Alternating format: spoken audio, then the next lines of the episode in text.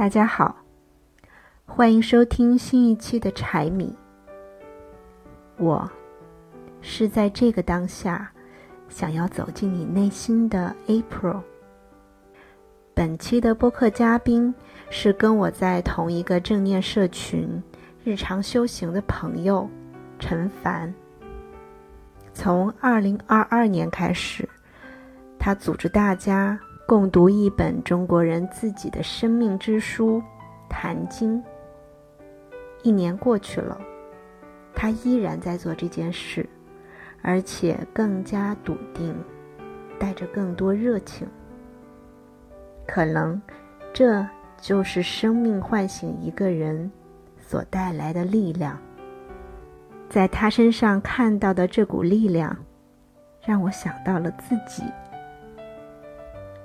我们都是为自己而战的女性，在生命的旅程中，想要与那些坚定信念、走自己道路的同行人互为明灯，和亦师亦友的人一起走这条成为自己的道路，常常能意外的体验到人生转变的魔法时刻。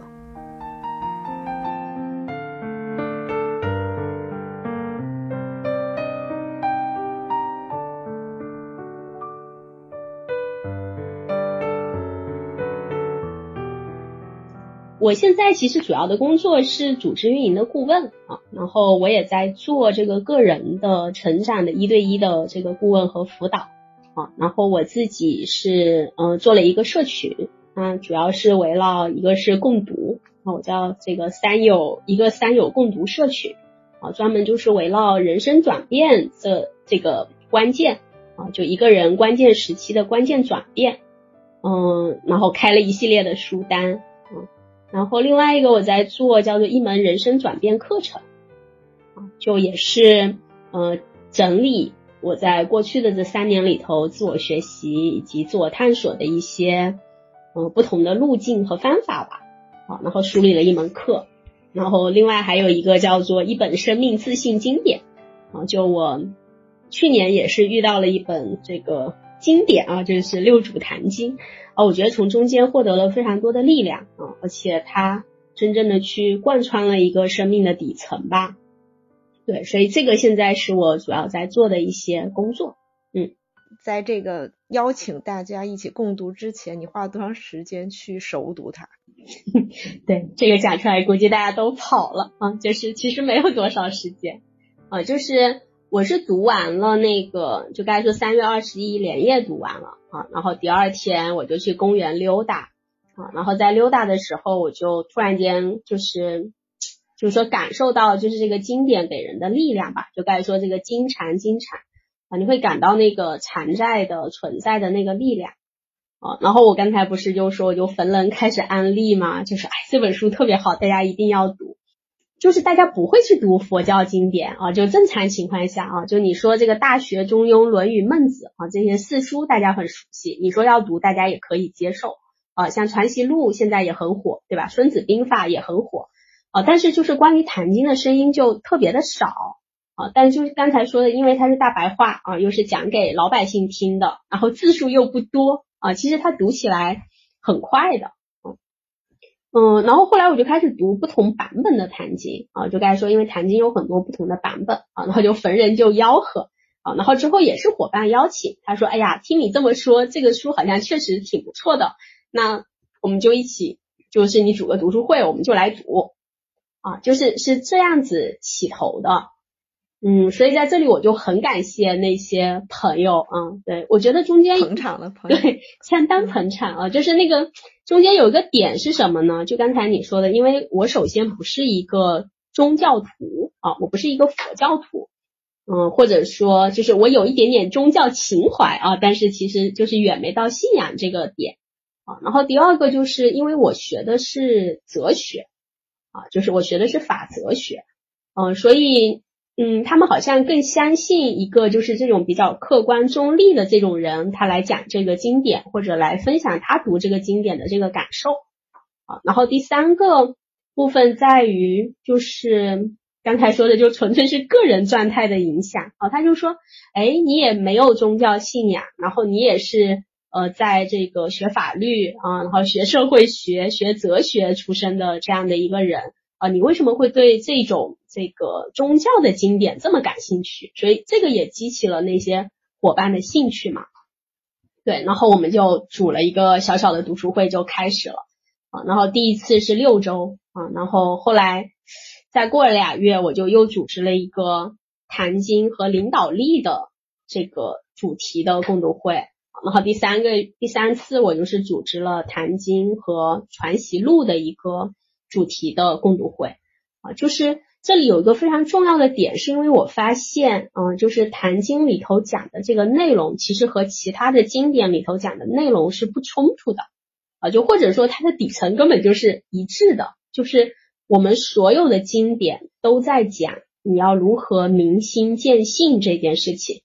啊，只是我们对这四个字很陌生啊，因为我们的这个从小的学习，嗯，对，就比较就是是工业。革命以后的这种工厂式的学习啊，就不是我们以前的那种传统的私塾教育，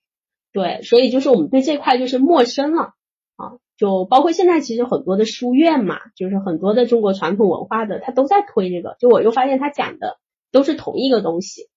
啊，所以也是基于这一点，我就发现说哦，《坛经》实际上不仅是在佛学经典里。然后最重要的是，它在中国的文化里头也起到了一个非常非常重要的作用啊。然后从这里我才就是进去的，然后又唤醒了就是我以前对这种唐诗宋词的就各种的喜欢啊，就是就好像回到了自己的文化里头了的那种感觉啊。就是因为大家都知道这个佛教的话，它是印度来的嘛，对吧？就是大家还是对这种不同的就不太清楚。啊，但其实禅宗啊，然后包括这个六祖坛经，实际上就是这个佛教中国化的一个最高的成就啊。这个是那个复旦大学的那个王德芬老师啊，哲学小丸子啊，他说的，我觉得非常的到位啊。我也是从这个地方开始去理解的。嗯，就这么和大家说吧，就是我们之前的《大学》《中庸》《论语》《孟子》啊，包括《传习录》。都是写给文化人看的，就是你得好好的把这几本书读完，然后你参加科举考试，然后你写的好，然后就是对这个东西很有洞见啊，你就可以当官，对吗？学而优则仕，他是有文化的人他才看得懂的啊。然后包括这个传习录，那也是记录的那个王阳明他的一些嗯致良知的一些功夫和方法啊。但是这个四书跟传习录中间其实就是坛经。啊，就是《谭经》，他做了一件事儿，就是把这些经典说成一个老百姓能听懂的话。嗯，就是他对着，就是那个慧能大师对着那个一万余叫做僧尼道俗，就是各种各样的人，然后他跟他们直言啊，这个东西到底是什么啊？就是你的心是什么呀？我们如何能够见到自己的心呀？然后你如何活出自己的力量啊？如何走自己的路啊？啊，就翻译大白话，其实他讲的就是这个啊。然后之后像王阳明的那个心学，很多人说他叫做外儒内禅啊，就他表面上是这个儒教的这些东西啊，但他内在的其实跟这个禅宗就有非常多相关的联系啊。所以这个是嗯那个点吧。谁回来？就你刚才说的。我我读了多长时间？嗯，就是这几次的共读会，后来我们就做到了每次共读营里头每天打卡啊，就读那么一章两章，然后有一些经典，然后去体味体会哈这些经典在我们生活当中的一些发生啊。然后之后从去年的十一月份开始啊，我现在在我的公众号上面日更谈经。啊，就是每天可能写个一千来字啊，呃，然后现在在整理，在发布，所以大概就是这样的一个相处的过程吧。哦，不能说很长时间，但是我觉得我是真的花了时间和功夫的。为什么我问这个问题？是因为什么？是因为我看到你身上有一股，嗯，就是那种战士，女战士的劲儿。就是特别的在这件事情里面得到了满足，然后那种满足带来了一种甚至可以称为狂喜的愉悦，然后这件事情充满了力量，就是我一定要去做，而且我要带给更多人，觉得他的带给你的力量，你要分享出来的那种女战士的精神，所以我就想问一下他从。从你得到这股力量到你分享出来，你中间这段时间并不长，那你经历了什么？嗯，好像被唤醒了，就是因为读这个。对，读这个。我觉得这个 April 的观察好棒呀，就是，嗯，所以我说这就是经典的力量啊，因为经典它会告诉你。其实总结起来就是莫向外求，就不要向外去找啊。然后这个即心即佛啊，就是你的心如果觉醒过来的话，你就是佛啊。所以我觉得感受到的那个力量是来自于大概说这个自信觉醒或者你个人觉醒的这样的一个力量。我可以描述一下那个状态哈，就是比如说我们受了教育，然后我们去工作。哦，然后我们听了很多的这个道理，然后也遵守了很多的规矩，但现在就经常会流行一段话哈，叫做就是我属于八零后嘛，就说我们这一批就是从小到大就是就是嗯，就啥都没错啊，就是从小好好学习，然后工作好好工作啊，但是到现在了之后，我们突然间发现之前我们认为对的那些东西或者那些规则，好像嗯。就就不对了，就说我们这一代是什么事儿都没做错，但好像什么事儿都没赶上，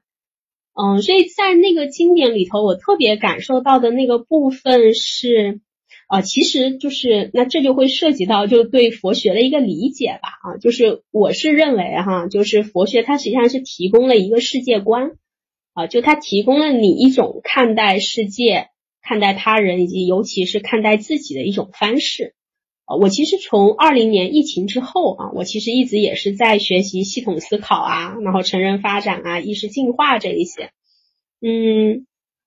可能很多的伙伴也都会有这样的变化啊，因为在那个之前，世界大不溜的还是比较确定的，就是疫情之前，就是你还是觉得你可以依照一循一种计划，然后一种嗯思维或一种逻辑啊去过一种生活。啊，但是二零年的疫情真的是对，就是包括我在内的很多人产生了一个巨大的影响啊，就是我们体会到了什么叫做生命的不确定性啊，或者 其实也就是佛法说的无常啊，无常不是说这个呃它是坏的，它是不好的，它是呃一直在变化的，就是无常，它它的意思叫做无常态啊，就是它没有一个。固定恒常不变的样子。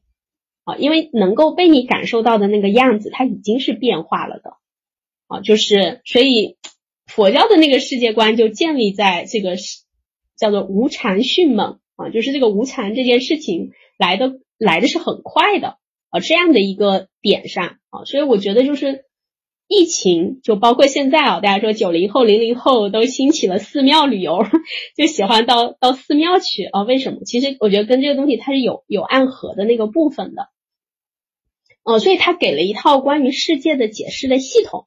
啊。然后这样的系统其实我们接触过很多，对吧？就是嗯，我们从小的学习都在接触这样的一个系统和解释的方式啊，看待世界的方式。但问题就是你到最后你得要选一个。对吧？或者你不管选不选啊，命运总会让你低头。你就是会在很多的这种关卡上，你会发现说，哎，你之前应对这个事情的模式好像没有办法继续了。对，所以在那个三个月里头，我在想，如果真正发生了一件什么事儿呢？就是这个经典让我去重新确认了自己的路，以及确认了自己的力量啊，因为。它叫做南中顿教，就大家知道，就分为顿教跟渐教啊。顿教就是你可能有可能就是在某种机缘下，你是一瞬间领悟了这个东西，而渐教呢，就是指我们需要就是按照一种所谓修行的次第啊，一点一点的达到那个状态。所以我特别体会到的是，就是那种生命本身的力量感和本自具足的那种尊严感吧。这么说哈，就是我我可以举举两个小小的例子，就是说这个东西在这个《坛经》里头是如何表现出来的啊？就大概就是说，嗯，就是有个人啊跑去跟慧能大师问法啊，就是说，哎，这个法就是听说有这个上乘、中乘跟下乘，然后你现在又说这里有一个最牛的那个乘啊，那怎么就分成了四个不同的法呢？啊，然后慧慧能就跟他说。哎呀，就是法其实都是一个法啊，但是是因为我们的根气不同，或者说是因为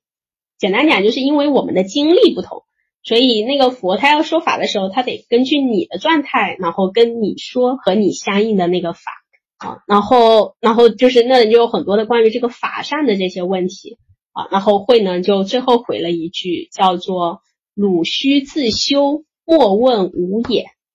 意思就是你要自己去修持，自己去感受，不要来问我。哎，我当时就看说，我说哇，就是就是这个点啊，就是当你认为他是一个老师，是个大师，然后你啪啪就全部趴上去啊，你说哎救救我吧，然后什么的，这个给我指示一条明路吧啊，跟我讲一下这些所有的经和法嘛啊，他就说他说关键不在这儿。关键是你要在你自己的心中找到那个力量，这个东西你是问不来的，也是吵架也是吵不来的。哦，这猛的一下，我就开始回头看，说，哎，那我的自我探索或者我的人生路上是不是有这股力量啊？就像你刚才提到的这个可能战士的力量，或者跟这种勇士的力量这种不一样的力量，哦，我就突然间肯定了自己的那一点。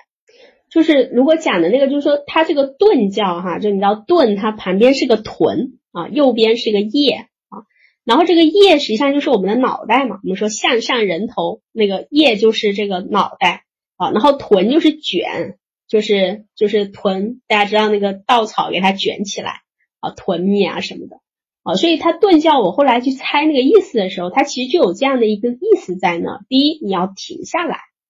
对吧？第二，你要把你的头低下来卷起来。其实你低下来卷起来的时候，你就会看到说，我的心是什么样子的，我是怎么走到今天这一条路的。哦，就是我们所有的转变，人生的转变和力量感，只可能来自于我们自己的人生经验。啊，但大多数我们对我们的人生经验是持否定态度的。就你看看，就我们之所以到处去找，嗯，就不知道自己要活一个什么样的样子，是因为我们对我们的过去，其实我们是没法接纳的，我就觉得哎可以更好，嗯，或者觉得是因为什么样的原因啊，不管是原生家庭啊，啊遇到的不同的人啊，就有各种各样的解释的系统，但是就是没有办法，就是完全的接纳它。好，所以这个慧能他当时就在说，你要在你自己的心中找到你自己的力量啊。我给你的也就是，嗯，所谓我的参考答案吧。好，然后我就觉得说，哇，就是就是这个就让我知道说，那连这么牛逼的祖师都都说了这一点，嗯，那我就看一看啊。然后第二个他会说，嗯。就是我们其实是把佛和人对立起来的嘛，就我们觉得哎成了佛了就金光闪闪的，那就供起来啊。但它其实在里头是破了，因为它叫不二法门啊，它是破了这个佛和人的相的啊。它其实就是讲人就是佛，佛就是人嘛啊，只不过人是还没觉醒的佛啊，佛是已经觉醒的人啊。就是嗯，所以他当时提到了一个叫做自悟自修啊，就是你自己要去领悟这样的道理。你自己要去修行啊，然后自作自成佛道啊，就是你自己按你自己的这种方式去做事情啊，自成佛道。你走的这条路其实就是你自己的成佛之路。哦，我当时就说哇，就是对哈，就是我一直想要去找一个实际上是已经被认可的，别人说是正确的。成佛或者成人的道路，那是找不到的呀。就是你今天学了佛啊，明天可能学了啥基督，然后后天可能又听到了另外一种方式啊，然后你有各种不一样的修行系统但是你就是不肯承认你自己走的那条路其实就是成佛的道路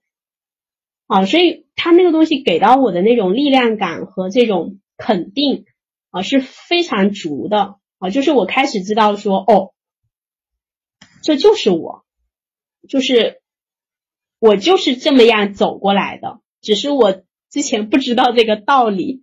我之前就还在找，我还在找说东方的。系统、西方的系统啊，身心灵的系统，什么正念冥想的系统，我就就到处看，我就在说，哎，到底哪里能够我们说安定下来吧，就是安心的这样的一个点，呃，然后最后在这里，我就好像看到了这个方向啊，所以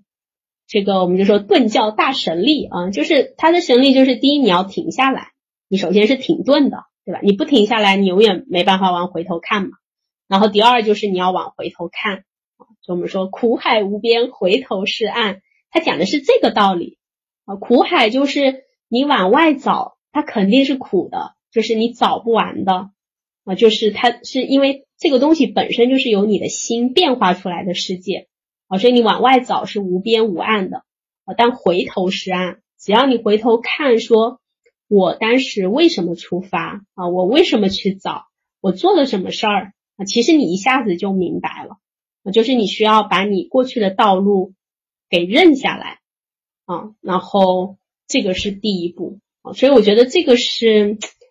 嗯，就是这个经典给人的那种力量吧啊，就是我觉得很少有老师或者说有一个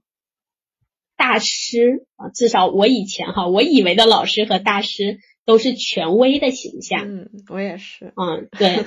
对，所以慧能他是这样的，他就是那我给你提供一个我的参考解释的体系，相当于我给了你一根拐杖，你走两步，他就会说，你看你能走吧，他就把拐杖拿走了。他说你不能够这个依赖这个拐杖，所以你说是不是熟读了《坛经》滚瓜烂熟？其实就也没有啊，因为我是我觉得我的记忆力一直是有问题的，就特别细节的东西我其实记不太清楚的，嗯。但我非常清楚的记得，他就说，就是一切经书和文字嘛，是人搞出来的啊。他说，实际上佛法是没有这些东西，所以说包括《坛经》，你也是不能执着的啊。所以这个是我我更多的是体会到那个道理了吧。嗯，所以你该说这个女战士就由内而外的那种感觉，就在于说，其实我为我自己而战啊，或者我为我自己而活。然后我要把我自己相信的价值和力量展示出来，它并不完全的和这个别人怎么看我或者别人是否肯定我有关系啊，或者就是哪怕大家都不肯定我就不关注我，但是就是我还是有我可以做的事情，嗯，是是这个点吧，嗯。就是所谓的人生转变吧，就它不是一瞬间完成的，嗯，它可能会有一个非常 shock 的这种很震惊的事件发生，但是它的那个转变其实就像是就那个水一样，就它要改变那个河流，它其实是需要时间的，需要你在一个点上不停的去用力的，对，就是就比如说像《坛经》什么的，就尽管它就很有力量，写的也很好。但你要是不去读，它就是就不会作用到你啊。然后你读一遍跟读十遍，它的那个作用点又是不一样的。所以这些经典它就是叫做印心嘛，就是你在这个经典当中，其实读到的是你自己的心路是怎么走过来的。就像你说我对别人的这种不理解，那我看看《论语》上面，哎，孔子怎么说对别人的不理解？嗯，或者说。这种这种反抗的这些东西到底是什么？就是你在那个当中是读自己啊，所以就当你找到你自己的心了之后，就会成为一个叫做六经复我的过程。就之前就在说，嗯，这经说的这个好，我要照这个经这么做。但现在就是说，哦，原来经是这样发生和作用在我的这个生命里啊，就是你其实是说，哎。我现在正那个种子正在发芽，正在长成一个小苗啊，我可能要再长成一个小树苗了之后，我就所谓准备好了，让更多人的看见。那同时包括接受更多人的质疑、呃挑战啊和这一些其实就是他会准备好的啊。就如果说，嗯，就是说，就万万一别人说两句我就不干了，那其实恰恰是说明我还需要成长啊。所以，所以我那天就在说，这种长期的承诺给到我的那种感受，就是你有一个着力点了啊，你就知道站在什么位置做什么事情了。然后你就知道，你就一遍一遍去做它就好了。那结果那就对吧？也许明天就没没了，那也没办法了，就不用想那么多了。嗯，就所以我就说那个道理吧，就可能你要有足够的经历之后，你就更明白了啊。就每个人他只能够负责的就是他自己的心念的问题啊。就我其实没有办法管，就是你的起心动念是什么，你也管不到，你也不知道。你自己都没管好，你还管别人啊？所以就是当时那个朋友邀请说，哎，那你要不带我们读一下《坛经》吧？我在想，我天，那把人家带沟里去，就是万一读的不对，对吧？然后万一这个就影响别人，因为就是这种宗教的东西，你又讲不清楚的啊。当你就立起了这个旗帜之后，大家就会觉得你是不是在搞搞什么迷信啊、身心灵这些东西。啊，然后我就发现说，就不是啊，就是其实每个人是会有他自己的判断力和他自己的这个状态的啊，所以我能做的是我真实的做自己和表达自己。那其实我是不会讲错的，就只有可能是你听错了，对吧？因为就是该说我在我的泡泡里头往外，然后你在你的你的泡泡里头看我啊，其实。就是我们每个人都自带了一个泡泡，就自带了一个滤镜，或者自带了一个保护的机制啊。但他其实是真的愿意走进你，了解你，那你们两个泡泡就变成一个泡泡了嘛？那你们就就就叫做同见同行了嘛？就是你们在同一个泡泡里头，在在看事情，在做事情。但没有这个的时候，其实是他是完全有可能听错的啊，包括你自己，包括我自己哈，就嗯。因为功力也不够深嘛，那肯定是可能讲错的啊。就所以这个就提到说，嗯，之前这个叫什么，就有有有四句话啊，叫做依法不依人啊，就是你要真正的去依止那个法，而不要去看这个法是谁说的啊。就包括这个什么释迦牟尼佛他要这个涅槃的时候，就说，哎，你讲经说法这么多年哦，他就很生气，他就说。我可没有说过佛法哦，你你们要是这样说的话，你们就是半佛。那他明明讲了四十九年，他为什么说自己没有说过呢？啊，就是因为大家不要就是着了那个人的那个相啊，就包括这个慧能，他也是讲了这个坛经，然后就会告诉大家叫不立文字嘛啊，别人把这个文字写下来了，但他一早就要告诉大家是不立文字的。就你不要依赖或者不要执着在这个东西上面是怎么讲的，那你唯一能够去看到的就是我在这个当下我是什么样的起心动念，我去做什么事儿，你自己清楚明白。那发生什么事儿，你就去面对承担啊。你要是面对承担不下来，那就不发呗。就你只要看到说，哎，我是因为我害怕面对承担，所以我没有发就可以啊。就是所以他就把这所有的事情都拉回到。这个自悟自修这个点上啊，就是你自己如何看待自己，你如何看待别人，以及你如何看待跟这个世界的互动的方式啊，所以我就说它是提供了一套这个底层的心智操作系统啊，至少在这个里头，我觉得基本还是能说圆乎的，因为他最后的那个点，他就会问到说，你扪心自问，对吧？你这个自悟自修，莫再问我。对吧？那那都那个徒弟在他面前，他都不告诉他答案，更何况我们这种就都隔了几百个代的了的人啊，那你对他的这种理解，肯定带有就是你自己的这些东西，嗯，对，所以好像就是这个，也就是我们心理学经常说的课题分离嘛。但是我之前觉得心理学那个分离过于生硬，呵 呵就是这是他的事儿，这是我的事儿。啊，然后这是他的课题，这是我的课题。课题的底层其实是连通的，就是所谓的这个爱，然后这个心，这个慈悲，对，它其实是一样的。就是，所以它最后的破相破到最后叫做呃无边众生誓愿度嘛，就是有很多的众生，然后我一定要把它度完。然后慧能接着就在说，哪有什么众生啊，其实都是你以为的众生。啊，就是那些众生本来他也就是佛，他都是菩萨，他是来修你的。就像我以为的 April 是什么样子的，April 肯定就不是我以为的那个样子。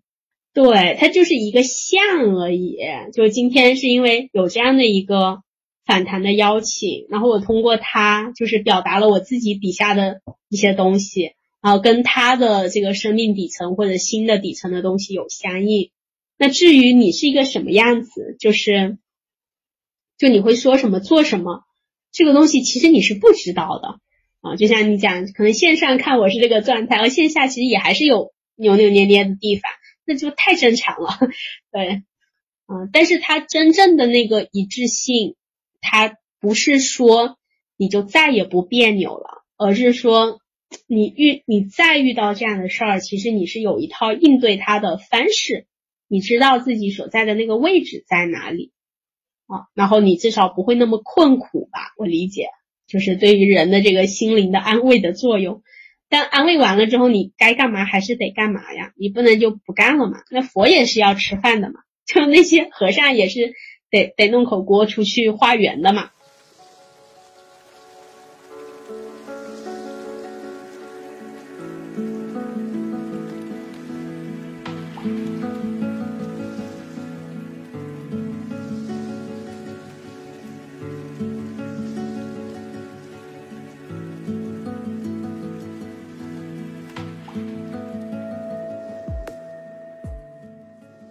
现在特别想要打个广告吧，就 让听到的人，我我已经听入迷了。我觉得大家应该去上上陈凡老师的课，或者我们不叫他老师，就是上陈凡自己的课。就有一段时间，有一段时间，我看见自己这两个字，我都很想哭，就是觉得，就是觉得我们太少看自己了。也不承认自己，所以，嗯，所以我现在的那个就是有一个自我成长吧，算是有一个我自己的信念，就是你不用去找什么老师，老师不在外面，在心里，但是你可以去跟一些同频的人，跟一些可以为师的人。我说的为师是他在某一方面，你确实可以从他身上学到一些东西的人身上去。嗯，去看，去思考，去连接，因为他们都是真真正正把自己放在心中，然后走自己的路，然后通过知行合一来交流、来分享的人，所以你可能会从这个里面得到更为落地、更人性化、更故事性的一个一个陪伴。我觉得它更像。更像就之前我们聊到的，May you walk in your life，就是是带着祝愿，是一个嗯很美好的祝愿，有人跟你同行的一个祝愿，然后让你上路，然后不觉得这个世界上只有你一个人在走这条路，因为常常你自我成长一定道路的时候，一定一定程度的时候，会觉得很孤独，你可能会在一定程度上跟以前的圈子啊，以前的人。朋友失去联系，慢慢的就不那么亲近了。有时候还会，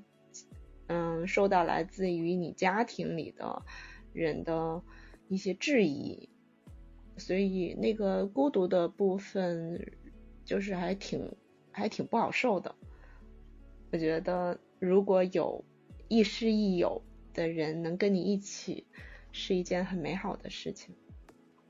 这个也是，就是我在做了那个谭经的共读营之后收到的这样的反馈，我就特别的赞叹，嗯，就是说叫亦师亦友，然后同见同行嘛。他既是老师，他也是朋友，嗯，或者说，其实我遇到的每个人都是我的老师，也是我的朋友，啊，然后同见同行，就是我们一起是走向。像你说生命的本质吧，或者生命的真实的样子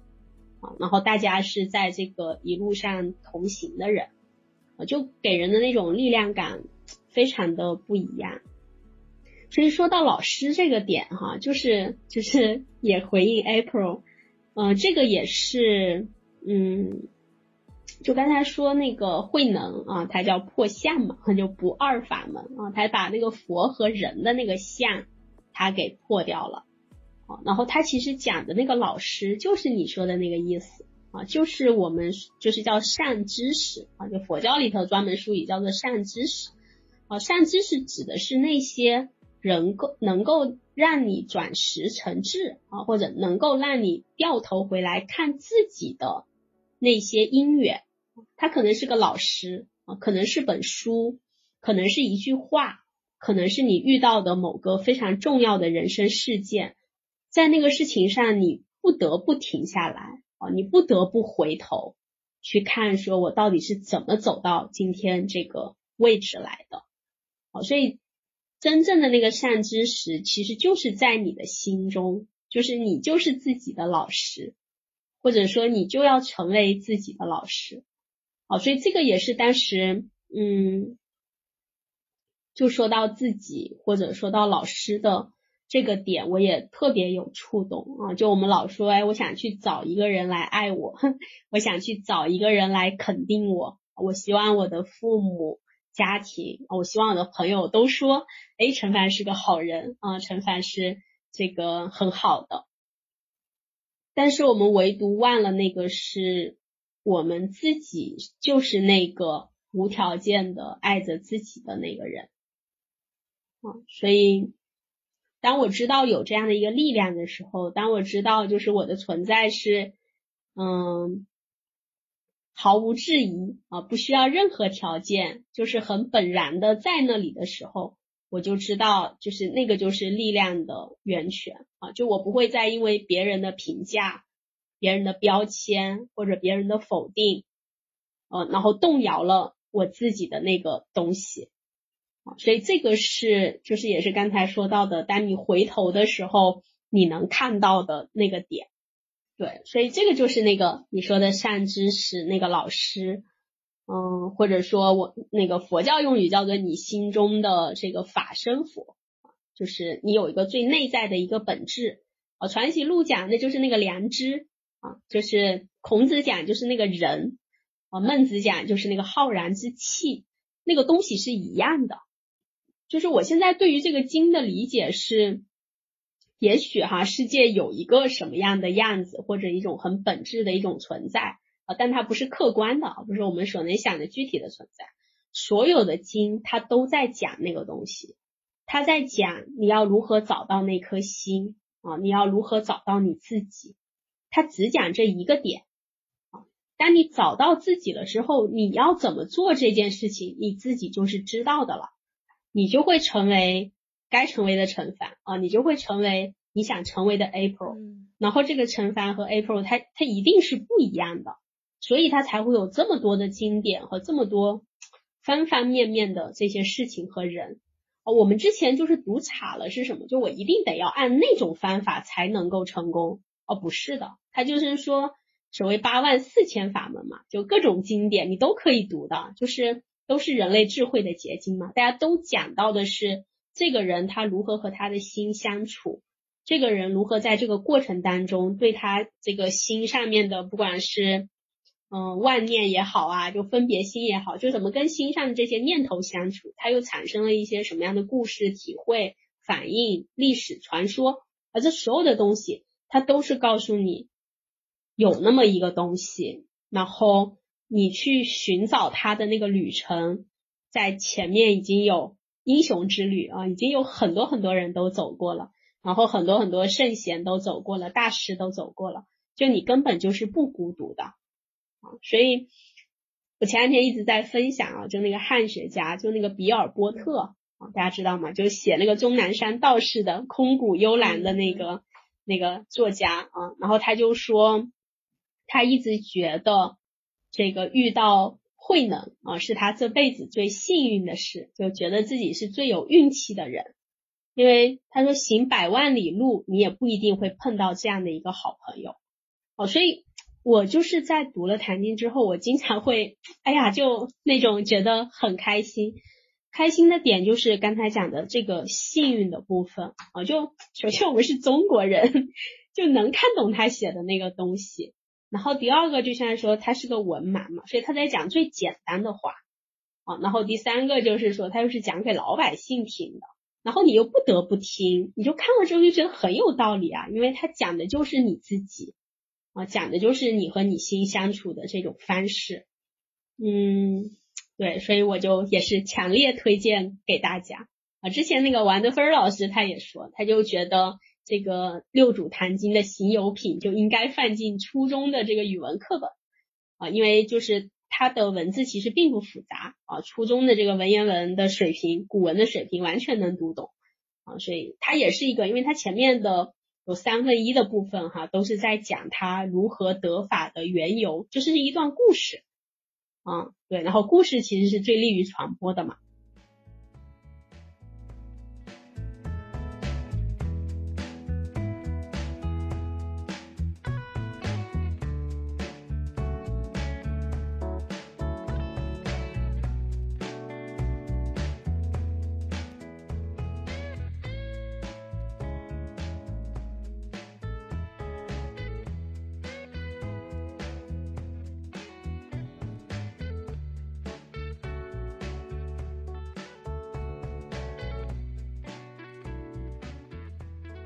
以前是喜欢听道理，就是看看就是看主干他到底在讲什么道理，但后来发现为什么就是道理是都看明白了，但是就自不知道那个是什么，就还是把道理看成了一种标准。我是在给别人写绘本的那个文案的时候，然后突然之间被提醒说你不用按照一个什么标准，你要合理化。你明明写一件事情，为什么前面要铺陈这么多，让别人知道说这个人为什么现在在这个空间里？他说你是那个故事的创作者，你创作的书，你就是那个书写者。我一下就明白了，就是我很容易遵守某种标准、某个逻辑，然后一个系统，但其实真正能活出自己的人，他通常是啊。又懂了一些道理吧，或者是在他做自己的过程当中，他摸索出来的，所以他不见得是一个学历非常高的人，但他一定是很有智慧的人，就是通过知行合一，不断的去总结自己的经验教训，然后从中就是能写出提炼出一个自己的人生故事。我觉得。就是写自己故事这个事情是很值得让所有的人，至少是我如果有孩子的话，我会让让他知道，你不是很多事情是一一定要去做，是必须做，你有选择，没有一件事情是应该或者就是就是不做会怎么样的。但是对于对于我们就是。啊，八零后吧，我觉得其实这个还是挺任重道远的。我跟陈凡在一个正念社群里面，我就会发现八零后可能居多一点吧，然后有一些是七零后或者九零后，大家都有不同的属性，不同的就时代的烙印，会感觉就八零后特别的劳苦，叫什么那个苦大仇深，我感觉就是好像，哎呀，就没就。就不像九零后很容易快乐，但也不像七零后那么甘于怎么样，就更像两面煎的豆腐，反正这正面也不行，反面也不行，我就感觉会更加的。煎熬一点，然后很需要这种明心见性的一个一个指引或者是一个一个照见。这个点也特别提醒我哈，就是因为我是八零后嘛，就现在我的那个伙伴基本上就处于三十五岁危机的这个阶段啊，三十五到四十五，我能感受到那个点是什么？就是我们的父母大概就是六零后啊，其实他们真的挺苦的啊，就是不管是自然灾害，嗯，还有当时的家庭结构啊，都有非常多的兄弟姐妹，然后。一波一波的这个长大嘛，但是其实他们一直是生活在一个匮乏里头的。啊，就该说自然灾害，兄弟姐妹要抢饭吃，然后要赚工分。嗯，所以那个就是他们从小在生活里头带来的这个模式，嗯，就该说基于这个匮乏，嗯，或者我们现在说基于恐惧，啊，因为你也不知道会发生什么，但其实我现在回顾我的成长之路的时候，会发现其实我得到了很多，就是其实父母他是尽他们所能，其实给了他们能够给好给到的最大的条件，啊，那。作为这个条件的这个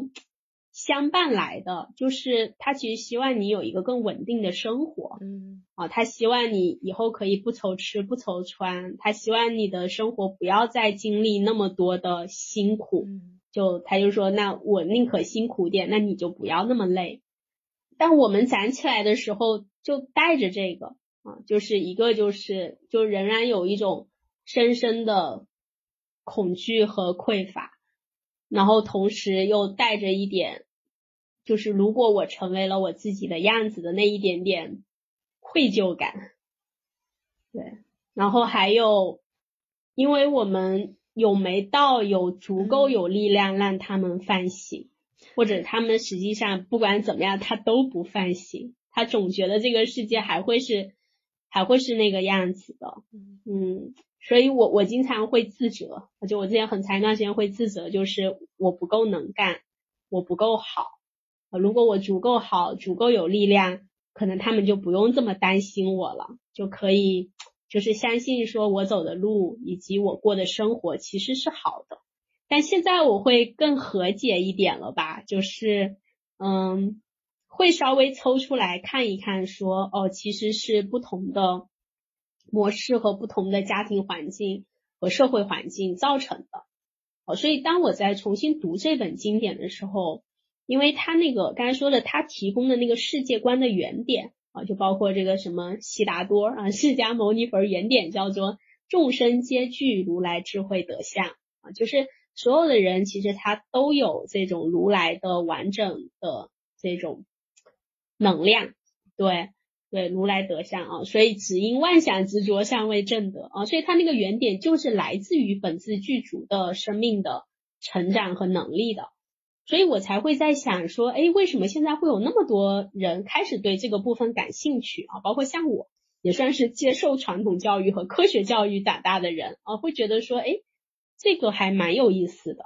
对我我自己也观察到很多啊，就是大家希望能够以一种更加客观啊，像我们说更加哲学、更加思辨啊，或者这种方式来看待呃这样的一门经典吧。就是所以说刚才说那个力量感的来源，它并不是用否定来表达肯定啊，它就是要让你肯定下来，你就是这样的一个人啊，你就是过去。叫做烦恼即菩提啊！你过去受了多大的罪啊，你现在就有多大的智慧啊！你经受了多大的烦恼，你就会有多少的看清楚啊！这个在他那个世界观里头是相应的，或者说叫做资粮，就是你之前倒多大的霉啊，你其实你就有多少的资粮去成就你现在的这种清醒啊、透彻啊这些。所以我觉得这个世界观确实是一个很有意思的，就参考吧。啊，然后因为我自己也学那个啥的，就现在西方叫做成人发展理论嘛，啊，或者说叫心智的意识成长啊这些，嗯，我就发现就是在坛经里头，它其实提供的就是一个底层的叫做心智操作的系统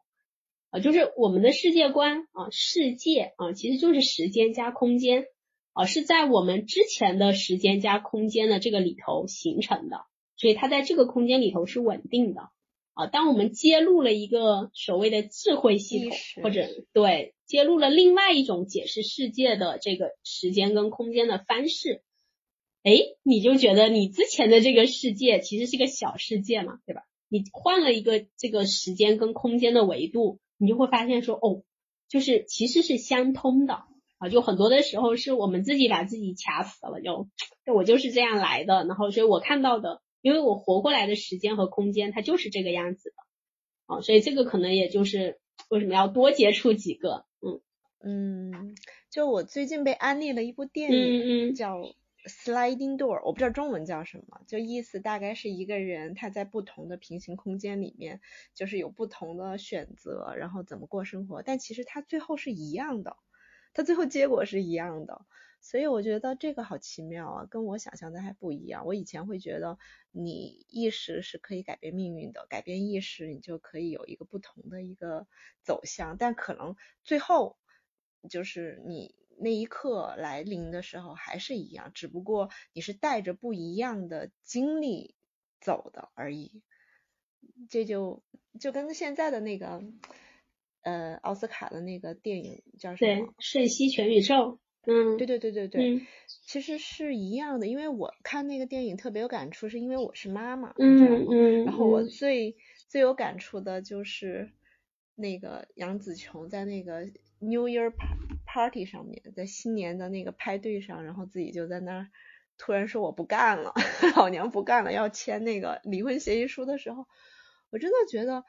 哎，真是没有多少人能有勇气说我不干了。对我，我觉得你刚才那个电影就特别有那个点哈，就，嗯，就当我们把时间拉的足够长啊，他就说人生唯一的确定性是什么？就你的人生有什么东西是确定的？就是你会死这件事儿是确定的，就除了这件事情以外的其他的事儿，它都可能发生变化，对吧？啊，然后但是就是你会死完，或者说你会走到。最后的那个点，这件事情是肯定的了。那就是不管你带着什么样的这个经历生活，你到最后其实你都会去面临 叫做身心分离的那段时间。像说那个门儿在划开的时候的的那个时候啊，那个时候你是不是还能够和自己相处？对你是不是还知道自己是谁？啊，这个其实就是很多的宗教问题在解决的那个点啊。就，嗯，对，很多的宗教其实就直接拉到那个时候啊，其实就是根本的不同的生死观就会决定了，嗯，或者就是影响了我们的这个人生的状态所以从这个角度来讲的话，其实很多的宗教它本身就是很大智慧的东西，嗯，就包括你提到就现在这个瞬息全宇宙啊，其实去年它刚出来的时候，我们当时小组还做了个讨论啊，就是从。谈经的这个角度去分享了，就是它的那个点啊。其实《瞬息全宇宙》是一个非常棒的禅意的电影啊，它里头其实把很多的佛法的道理讲得很清楚啊。就是那个世界的那个 bubble 或者不同的世界怎么出现啊，其实就是因为你的起心动念，你一起一个心念，那个世界就形成了；你再起一个心念，那个世界就形成了。最后是因缘和合，这个世界单单的在你面前把这个门打开了，你就真正的就遇到它。然后，所以你记得那个 jumping point，就是你想要跳到另外一个世界，你要做什么？第一，你要深吸一口气，对吧？然后你要拿一个纸，比如说要把自己的手给化开啊，就是第一，就是吸气的时候你就在当下了。就你就开始心无杂念了，对吧？然后你要做一件事儿，然后那个事儿其实是非常出格的，是跟你以前的这个时间线和行为线完全不一样的行为啊，这个这个伤害自己啦，要打别人啦，要跟人家说我爱你啊，你才可以跳啊，就是这种行为越出格的时候，你能够获取的那个什么世界的力量就越远嘛啊，就是就是那个，所以这个其实就是佛教说的转念。啊，就是，所以我们刚才说正念，正念它讲的是什么呢？就是正是指你在当下，你就是在当下的这个时候，你知道你什么念头叭叭叭在往外冒啊，你知道你的刺激和反应中间，其实你是有一个选择的，对吧？你可以选择到这个世界，这个世界其实都可以的，但是你那么一吸气，你就会叫做凝神静气，你就会回到当下的这个点。啊，所以就是最重要的叫做善护念啊，就不要噼里啪啦的往外冒念头，因为你一冒，那个世界就越来越多，就像那个泡泡加泡泡，泡泡加泡泡。所以我们现在很可能就是活在一个泡泡里，然后我们在这个泡泡里用泡泡的视角去看另外一个世界和泡泡，你以为那个世界很好，但其实是不一定的啊。就我们的生活本身就带着滤镜，所以唯一的办法就是你在泡泡外头。回头看，说，哎，这下泡泡里的这个人他在过着一个什么样的生活？嗯，所以很多的修行嘛，它其实修的就是这个点啊，就是这个所谓的间隙啊，在你的那个善恶分别还没有起来的那个瞬间啊，其实你在干什么啊？其实就是那个瞬间，你是不是还能够和自己相处，和自己在一起？它不是叫 everything everywhere，然后 all at once 吗？对它，它这个意思实际上就是什么呢？就是圆觉经的那个意思，就是那个圆觉。啊，就是代表你在一切时间、一切空间，你都在那个当下。对，而且其实你在一切时间、一切空间，你都在当下的话，其实你就已经是佛了。我我就说，像慧能他解释这个东西就很简单啊，他就会直接的告诉你，就比如说我们会说，就会有一大堆的道理嘛，就像有很多的论证啊，然后他就会告诉你，佛法跟世间法是一样的，嗯，啊，或者我们经常说。这个钱就是最大的这个这个佛法，修行，对修行，对。然后你这个世间法，你这个都活不下去，你还整佛法啊？还有这种，比如说这个出家和在家人的这个分别，它也是破掉的啊。它叫比如说这个恩泽孝敬父母啊，义则上下相连啊。它其实讲的就是你在家里好好伺候父母就行了，就是你就是佛了啊。就你能够对父母做到绩效也顺，你就是佛了。嗯，然后你跟兄弟做到和睦有爱啊，那这其实就是佛的那个精神嘛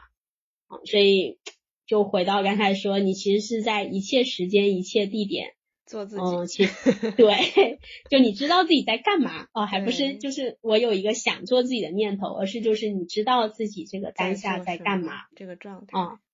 对，太美好了。我突然想到，就是他两个导演。其中一个是应该是华裔，他们获得最佳影片致辞的时候，他就说有一个有一句话特别特别触动我，他说，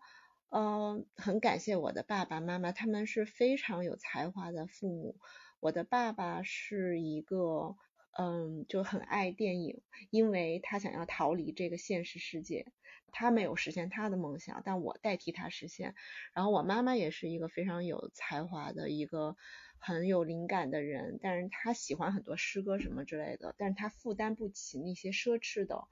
就是选择，所以他把这个机会留给我。但是我就觉得哇，那那这个孩子，你看他最后能站在奥斯卡的讲台上，然后制作出一个影片，名字就是把他爸爸妈妈活出来了。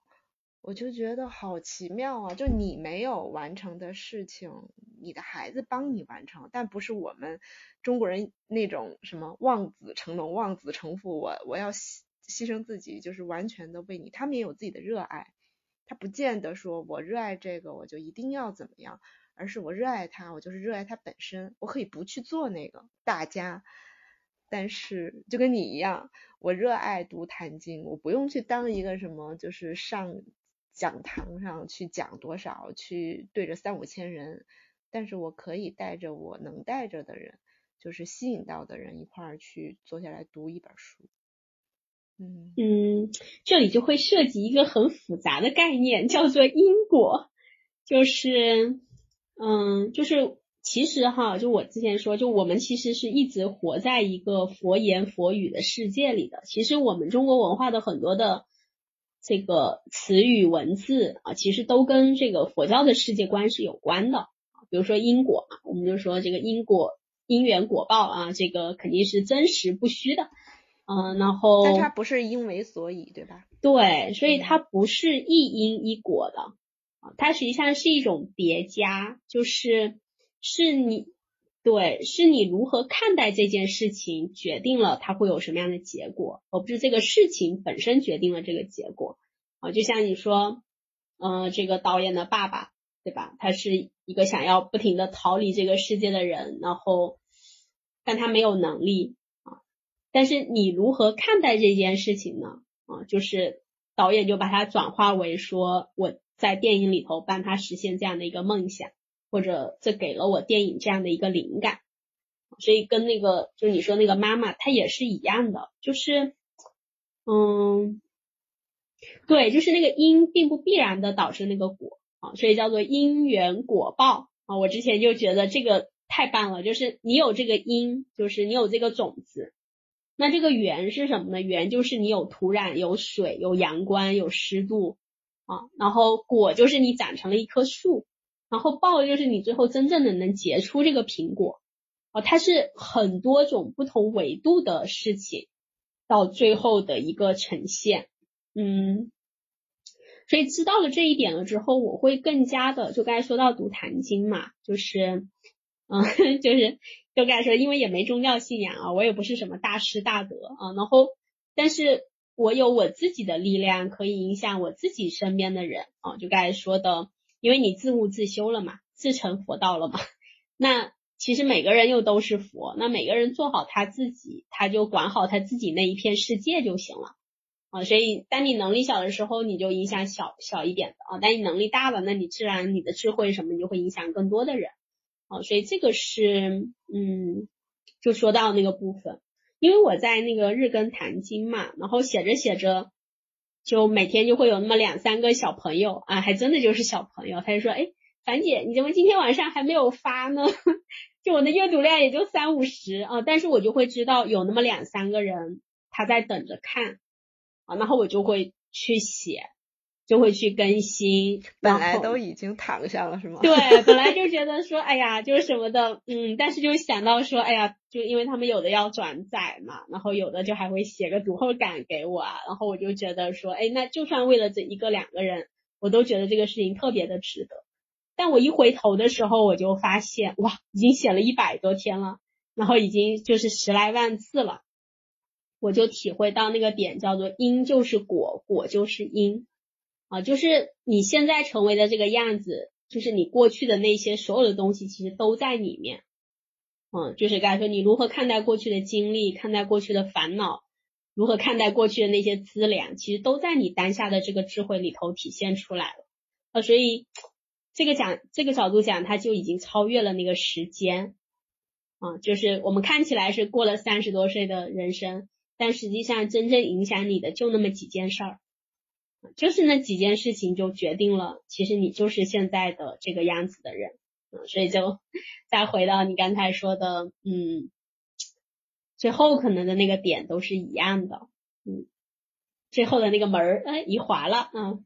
所以就是大家就是不要把《坛经》当成一个迷信经典来读啊，他就讲的特别好。他就说，如果你不领悟我刚才说的这些话的话，你会生生世世就是在轮回当中啊，因为那个轮回就是指有这个因就造成了这个果嘛啊，你都不要等到什么下辈子投胎的时候才会遇到这个事儿啊，这个六道轮回就在现在就发生。比如说你很好斗，然后你很这个激怒啊，那你就是在阿修罗道里。比如说你非常非常渴求一个东西，那你就是饿死鬼嘛，你就。你就是在恶鬼道里啊，他他都不是很远之后会发生的事儿，就是发生在你眼前的。你是不是清清楚楚、明明白白的知道自己在干嘛啊？所以就是为什么说钝教，他就是我说刀切豆腐两面观，就一刀砍下来，那就问你这个切片你看到了吗？啊，你做到了吗？啊，你做到了，那就看下一个切片。你这一秒正念了，你下一秒正念吗？所以我就说顿顿顿，就是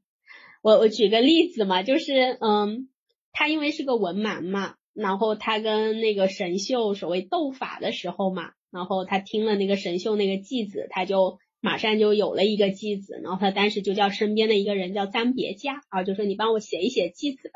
啊，就就是那首诗啊，就很有名的那个本来无一物，何处惹尘埃那个诗，就想请他帮他写在墙壁上。啊，然后那个张别驾就说：“哎呦，就你还能写诗哦？因为他当时就是在那个寺庙里头舂米的啊，就你这个水平啊，鲁艺作记啊，你也来写偈子啊，何事稀有？这多么稀奇的事儿啊！就充满了一种蔑视吧，看不起嘛，因为他又是个文盲，又是个倒米的厨房的工人啊，谁能想到是这样啊？那但是慧能就冒出来一句叫做‘下下人有善善智’。”啊，上上人有莫意志，就是你在在这个水平 low 的人，或者说社会地位低的人，在下等的人，他都有那个善善的智慧好，然后你这种再牛逼的人啊，善善人有莫意志，你也会有脑袋发昏的时候。哦，这一句出来之后，那那个人一下子就震到了。好，所以这个点他讲的是什么？就是那个钝啊，就我觉得你是好人，是我这一秒对你的印象啊。但是你能生生世世都是好人吗？啊，你这一辈子能就就是都是做好事儿吗？其实不一定。嗯，然后更何况这个事儿在不同的人眼里，其实它是不一样的。嗯，啊，所以你能管的是就是你和这个善念之间的关系。对吧？你和这个善念，可能它是个因，可能它是个缘啊，它到底结成的果子是什么？其实你是不知道的。所以因果是这样的，就是你真正相信因果的人啊，他叫做菩萨为因，凡人为果嘛。就是我们相信因果，是因为我们害怕那个果会砸在我们头上。但其实如果你是菩萨的话啊，或者如果你到了菩萨境界的话，你就会知道，呃，你你害怕的是那个因。啊，就是你要善护念，就是所以他讲的那个点就是因就是果，果就是因啊。所以为什么荷花或者莲花它会是佛教的最主要的花朵啊？因为它那个花里头就是莲蓬嘛，对吧？它这就是莲花就是在一起的，花果是一体的，所以叫因善努力，果善随缘啊。所以你能做的就是你把这个因做好，那果怎么样还真的不一定是你的。一己之力能够到达的，我我可以说，就是我自己开始对自己有觉察，是从我觉察到我发声的位置的开始的。对，声音就是我的声音是从嗓子里出来的，还是我的声音是从心里出来的啊？还是我的声音是从，哎呀，对吧？脊梁骨出来的？有不一样啊，所以雪晶是我们一起学习的朋友嘛，他本身他的那个声音就是很低音炮特质的啊，他本来就是那个声音，就是感觉是我们说炼丹炉，炼丹炉啊，就是把自己当成一个丹炉在那炼嘛，就道家的那个学说。然后，但是他唱歌的时候，我就能感觉到那个声音是就是发自心的啊，然后发自这个或者很深处的那种感觉啊。然后再加上那首歌，嗯，就是一种很深的祝福，就是对对生命的祝福，就希望我们都能像个勇士，然后都能走上回家的路，希望我们都能成为自己的疗愈师啊，真正的爱自己，然后希望我们都能够成为一个爱人，就是爱自己也有爱他人的能力。哎呀，当时就完全就忍不住，就就哇哇的那个点，嗯，所以老师，我我真的会去感受，就是什么样的人是老师，可能不是因为他跟我讲的那个道理，而是他让我看见了一种可能性，就是哦，原来是这样的，嗯，然后我不是要成为他啊，我只是要。像他成为他自己那样的成为我自己，就该说这个亦师亦友，同见同行嘛，你就会知道说哦，原来不是你一个人在走这条路，原来有很多的伙伴啊，尤其在这个春天，嗯，有很多人好像就是都越来越清晰，越来越笃定了。啊，我就觉得这个真的是一个莫大的礼物和鼓舞。因为去年我组织了三次共读会啊，前后应该有二十一位伙伴，就也不多，反正每次就那么几个人，然后再加上大家死不溜的来所谓的复训嘛，就是来重新读一遍，啊，就二十一个人啊，然后我当时就觉得说，哎呀，我这么搞，什么时候才能够，才说有果子，对吧？然后有那个，但是我在那个过程当中，我就就发现说，我每次对他的理解都不一样，我都深深的受益。然后我当时就起了一个念头，我就说，嗯，只要有一个人想读这个，我我就接着搞。结果那些人就也不给我机会的，然后立马就说，好啊，只要你做这个读书会，那我就来读。哎呀，然后我当时就觉得，哎呀，我的天呐，就就觉得就特别放心啊。就你知道说你去走一条路的时候，其实就跟刚才的感受是一样的，是你是有伙伴的。啊，然后到了第二年，就像今年你再要做的时候，其实你心里还是会犯嘀咕啊，就是我们说那个顿悟啊，或者什么觉醒啊，它绝对不是说一瞬间你顿悟了、觉醒了之后，你这辈子就没烦恼了，对啊，不是说你这个一升迁你就从此再也不会怎么了，所以我还是在，就是又又开始犯嘀咕，就是哎呀，这个嗯，对，这个。嗯，在搞啊，然后搞几次啊，就跟刚才说那个因和果的这些关系哈，呃，然后其实是因为我受到了一个挑战，对，挑战就是因为我我拉了一个小社群嘛，然后我成天就在里头活啦，那个，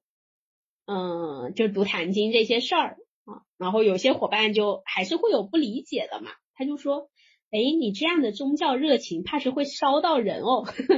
他就说你是不是有这种宗教的考虑啊什么的？嗯，然后我说没有，我说就是纯粹很发自内心的去分享这个点啊。然后我就现在说一掉头回来，我就看到了说，就是我在里头有用力的部分啊，因为我可能表现出来啊，就是想要影响别人啊，因为就真的是一本好书嘛，就是说让大家都来读的这种感觉。然后今年会有一个小小的变化啊，就是那天我就突然间觉得说，嗯，就跟那个生命的节奏是一样的啊，我就把它按春夏秋冬那么安排上啊，因为春分对于我来讲很重要嘛，我想，嗯，还有夏至，还有秋分，还有冬至，那这样一年其实就刚好四场啊，然后中间六个礼拜，中间还可以再休息六个礼拜，嗯，那就四十八个星期。对吧？再加上休息的过年六个礼拜，就刚好五十四个星期，哇！然后但是想到这个之后，我就好高兴啊！就那个高兴的点，就我说，可能什么东西都会变啊，但是季节和时间它不会变，就是时间真的是人类创造出来的一个非常好的工具，嗯，因为它可以帮助你去度量或者衡量你正在经历一个什么样的过程。所以那天我就突然间很有感受，说做一个长期的承诺啊，或者是至少是那个愿意啊，其实就是那个改变的开始啊。然后又在这个路上遇到了这么多的不同的伙伴啊，所以就好像这个路就更加清晰了。那就不用想太多，就是你把最重要的事情先排进去啊，那剩下的时间反正慢慢都会填满的。因为我知道我自己要走什么路啊，我知道就是我会一直朝向内心，或者去探寻生命的本质，或者这种人的真实。那我走我的路，我又不吃亏，对吧？对，那大家其实像你刚才说，大家有不同的路啊，就是你能够影响的人，或者你能够，就说我们一路同行的人，他就是有这种时间和空间的限制的。啊，那我就做好我自己就好了啊。那别人如果看到我了，嗯，然后觉得哎这个状态还是可以，那我们可以一起走一走啊。我们也也可能是可以一直走下去，也可能就走一段。也许他就是看了我一眼，啊，我觉得就都 OK 啊。就是你对那个果好像就没有那种执着在了，至少在这件事情上吧。嗯，所以那天我就好开心的去分享，嗯。所以，如果时间再回到一年前，我会觉得我从来没有想过一年之后我会是这个样子啊！就哪怕我我在想，我再能做计划，我再能做管理，我也不知道我的生命会在内在发生这么多的变化然后好像就对未来更加敞开了，嗯，就嗯，那就看一看它会发什么芽，然后开什么花，结什么果。然后我们能做的事儿就是好好的去刨土，好好的去沤肥，对，好好的给它就是照顾它吧。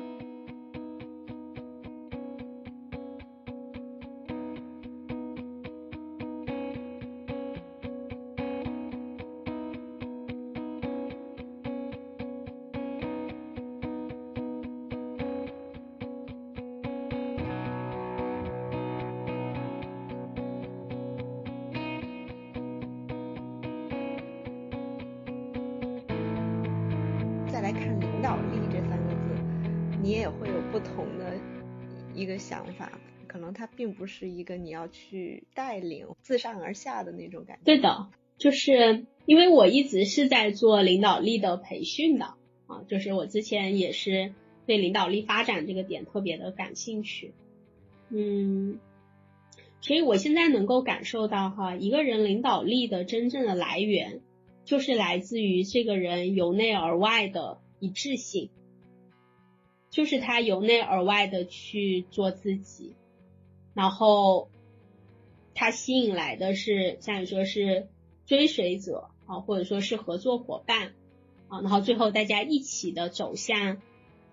这个共同的愿景和目标啊，这才是领导力啊，或者说这就是领导力。呃，领导力其实并不要求这个领导做什么，其实领导力就是要求这个领导做自己。对，但是就是现在很多的领导力的课程。或者说，嗯，比如服务型领导啊，比如像雷军，我们说他是服务型领导啊，还给这个同事搞吃的，增加各种福利，那是因为他就想做服务啊，那就是因为他的本质是一个服务人的人，嗯，所以你你说这种方事儿，另一个领导他学得到吗？他学不到的，就每个人他的那个点不一样啊，其实就是现在的，比如像哈佛的管理学院啊，就我们之前说斯坦福啊，嗯，然后这些。麻省理工啊，其实都在探索这个点啊。其实这个也是我可以说的下一个点，就是所谓的关于未来吧，或者那个趋势。为什么我会对做这个东西有信心？嗯，是来自于，因为我是在中国的这种文化环境里头成长出来的啊。然后之后呢，我接受的都是西方的教育，或者我们说我们当时所谓的科学和进步的教育啊。我又是学法律的。然后又是学社会学的，嗯，然后学经济啊，学侦查啊，就这些都多少涉猎一点。我越来越发现，就是东西方的那个东西，它正在融合，啊，就是它有点像什么呢？就是我们的那种传统智慧里头的东西，就有点像心法，啊，就是你看他那些话就很飘渺啊，什么，比如说什么不识本心，学法无益，啊，就是告诉你，如果你不知道你那个心。你其实怎么学都是学不到的啊！就它就八个字就很简单，比如说我们说见性是功，平等是德啊，就你真正的功夫是要用在看见自己这件事情上才是用功啊！你能够带别人就是谦下，然后平等，那你就是一个有德行的人。但这个东西跟现在的语言环境太脱轨了，就大家就接不上了。好，然后西方现在因为西方它擅长科学嘛。或者说它擅长分割，呃，或者说反还原论啊，它可以把这个东西一二三四五六都捋得很清楚，但是他要真正的到达那个无限的那个部分，其实他还差一步啊，所以我就说东西方的那个领导力的研究，它在这个点上正在融合啊，所以你看，比如说麻省理工，我们之前很火的那什么 U 型理论啊。啊，然后包括这个成人发展之后说到的这个内观自变啊，还有在上面的各种的状态啊，就是那些所谓的大师，他到最后能够让人信服，其实也是因为那个大师呈现出来的由内而外的那个状态，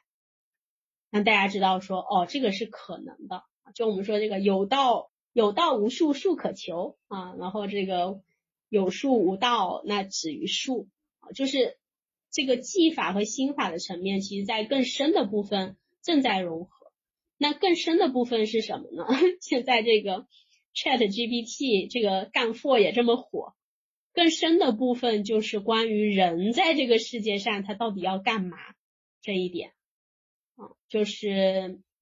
就是人之为人的根本的那个东西是什么啊？就之前工业革命也好，包括我们的学校教育也好，其实就是。把我们做成了工具人嘛，去流水线上就是在某一个位置，然后发挥一个作用，但是在下来的这个可预见的这个未来，其实会更多的去关注一个人的可能性和他的多样性啊，就是这个社会的这个丰富的程度啊，所以我就很有信心啊，就是。不管是就是中国传统文化这一块的重新学习，呃，重新发掘，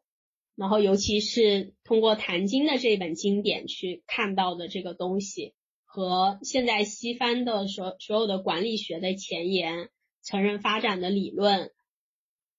它的那个点是一致的，嗯，所以我就觉得，哎呀，我终于整合好了，就就不再像以前那么就分离啊，就我可能可以成为一个很优秀的管理者，或者是很有理论的一个专家啊，但是感觉跟我的生活会脱节，会脱轨。但我现在好像终于在这个中国传统经典当中重新找回了那种力量吧，啊，然后我就觉得很幸运，就回回答前面说的，就是一件很幸运的事情，就有了这个点了之后，就会知道更加的珍惜，就是每一个当下啊，珍惜每一个呃遇见，然后尤其是那些能够让你遇见你自己的。那些朋友和缘分吧。